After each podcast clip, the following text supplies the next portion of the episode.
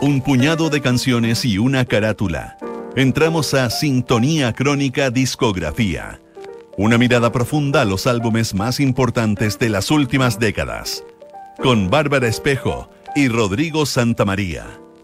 Auspicio de Servicios Funerarios María Ayuda. Duna. Sonidos de tu mundo.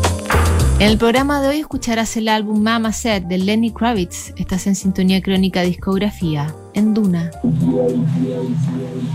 Tras el debut de Let Love Rule en 1989, Lenny Kravitz enfrentó sensaciones contradictorias. Aunque el álbum había sido un éxito comercial, la crítica no lo perdonó por utilizar muchas influencias retro.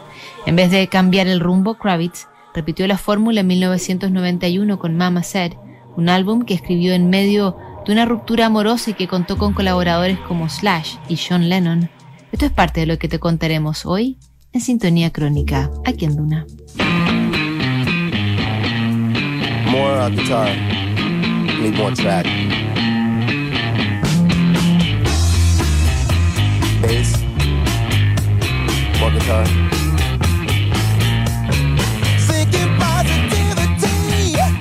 El 16 de enero de 1991 estalló una guerra a gran escala en el Golfo Pérsico. Las hostilidades se abrieron cuando los soldados iraquíes desoyeron el ultimátum que hizo la ONU y no abandonaron Kuwait. Ese mismo año la Unión Soviética, ese gran bloque que rivalizó con Estados Unidos en la Guerra Fría, llega a su fin tras un golpe de Estado. En 1991 el mundo de la música perdió grandes figuras, el pianista chileno Claudio Rau, Stan Getz y Freddie Mercury. El 2 de abril, Lenny Kravitz publica Mama Said, su segundo álbum.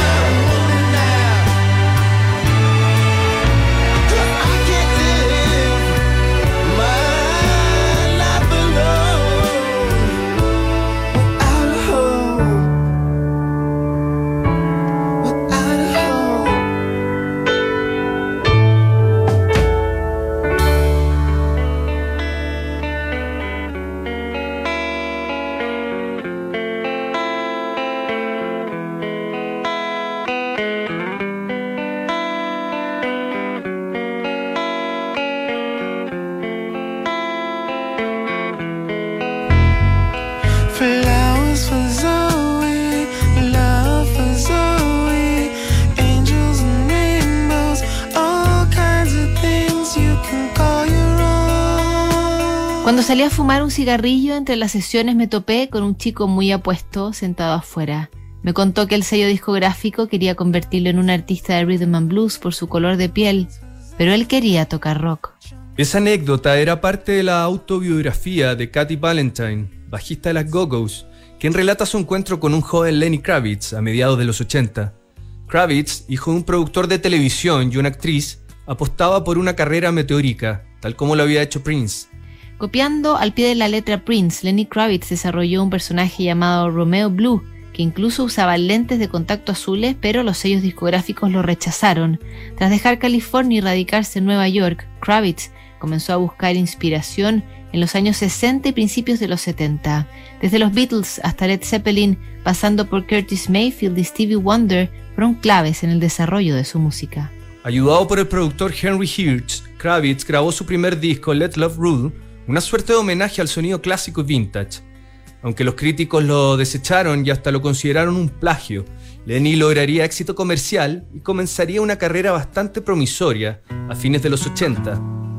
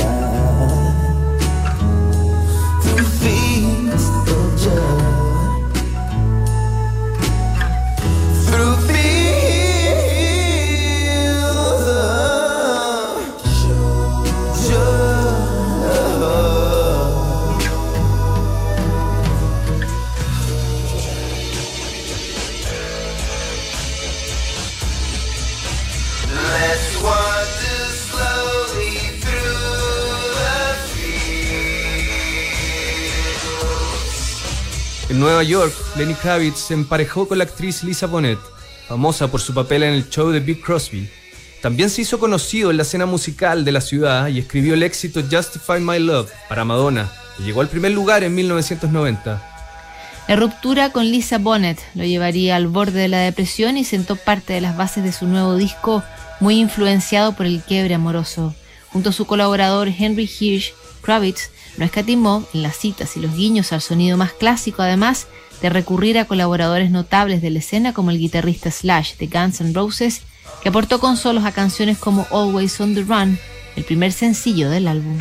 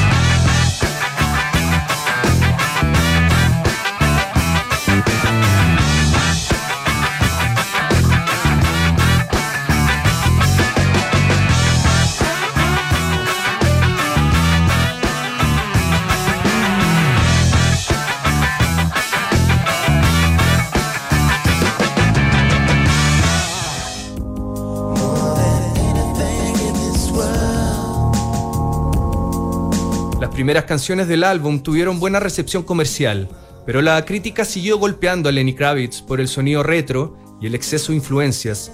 Greg Cott, crítico del diario Chicago Tribune, fue especialmente duro en sus comentarios. Hasta que Kravitz comience a transformar sus influencias, en vez de copiarlas, seguirá siendo un artista promisorio, pero menor. En Mama Said, el proceso de creación y grabación fue muy similar al primer álbum. Lenny Kravitz tocaba todos los instrumentos salvo los teclados y contadas apariciones de colaboradores como el guitarrista Slash, John Lennon y los Phoenix Horns, la sección de bronces de Earth, Wind and Fire.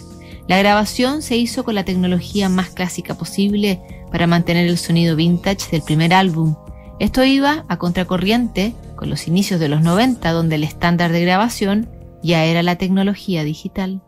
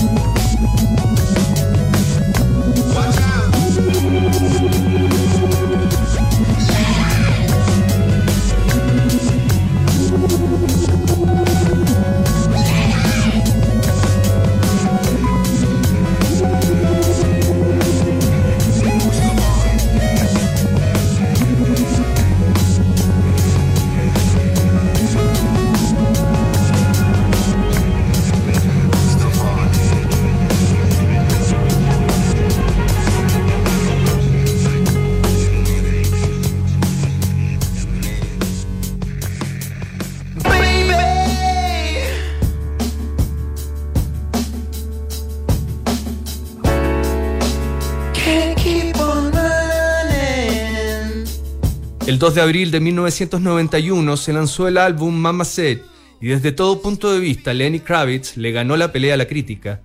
El disco se empinó en el ranking de los 40 mejores de la lista Billboard y vendería casi 2 millones de copias en Estados Unidos. El segundo sencillo, It Ain't Over Till It's Over, se transformaría en el mayor éxito en la carrera de Kravitz, al ocupar el segundo lugar de la lista Billboard. La balada fue escrita en medio de la ruptura con Lisa Bonnet y el propio Lenny, en un principio, quería que Smokey Robinson la grabara. Su sello, al ver el potencial que tenía, lo convenció de mantenerla y tendrían razón. It Ain't Over Till It's Over se ganaría un lugar entre las canciones memorables de los 90.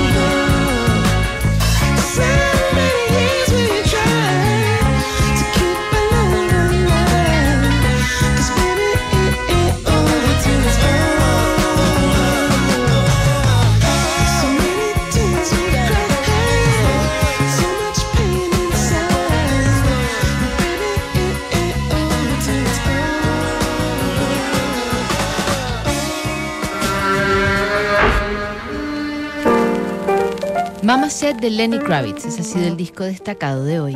En el próximo programa, Emergency on Planet Earth, de Jamiroquai, Sintonía Crónica, Discografía. No te lo pierdas. ¿Sabías que puedes comprar de forma anticipada los servicios funerarios de María Ayuda? Entrégale a tu familia la tranquilidad que necesitan y estarás apoyando a cientos de niños de la Fundación María Ayuda. Convierte el dolor en un acto de amor.